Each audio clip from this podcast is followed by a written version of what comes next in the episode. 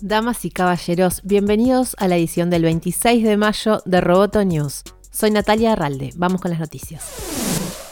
Amazon anunció la compra de los estudios Metro Goldwyn Mayer por 8.450 millones de dólares. Su plataforma Prime integrará una potente biblioteca de 4.000 títulos que incluyen las franquicias James Bond y Rocky, así como 17.000 programas de televisión, incluidos series como Fargo o El cuento de la criada. El acuerdo se da días después de la fusión de contenidos que hizo ATT, dueña de Warner, con Discovery. En un comunicado difundido hoy, Amazon dijo que la transacción permitiría a Metro Goldwyn Mayer continuar haciendo lo que mejor sabe hacer, una gran narración. Amazon ayudará a preservar la herencia y el catálogo de películas de Metro Goldwyn Mayer y brindará a los clientes un mayor acceso a estas obras existentes, agregó la plataforma.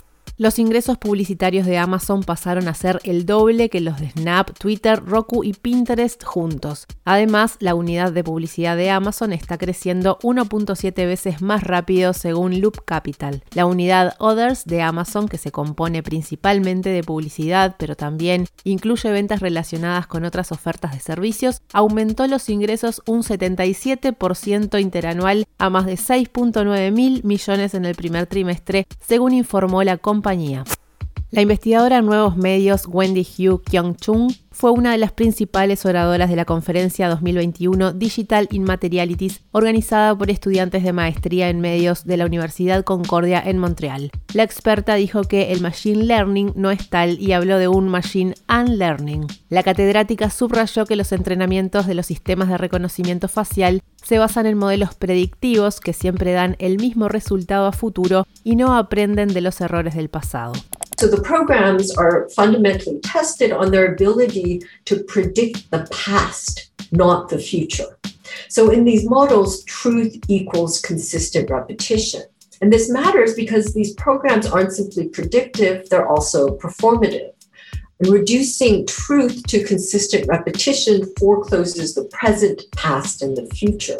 So these programs are disruptive if they are, not because they make possible new unknown futures, but because they seek to automate rather than learn from past mistakes. Finalizó el juicio de Epic Games contra Apple por prácticas monopólicas. Ahora falta que llegue la sentencia de la mano de la jueza federal de Oakland, Yvonne González Rogers.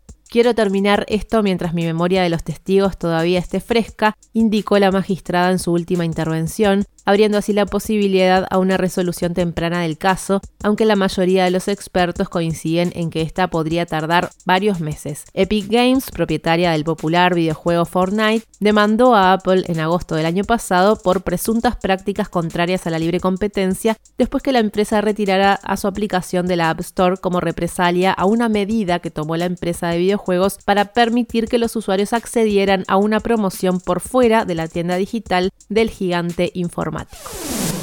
Roboto News es parte de Dovcast. Te invitamos a seguirnos en www.amenazaroboto.com, arroba amenazaroboto y facebook.com barra amenazaroboto.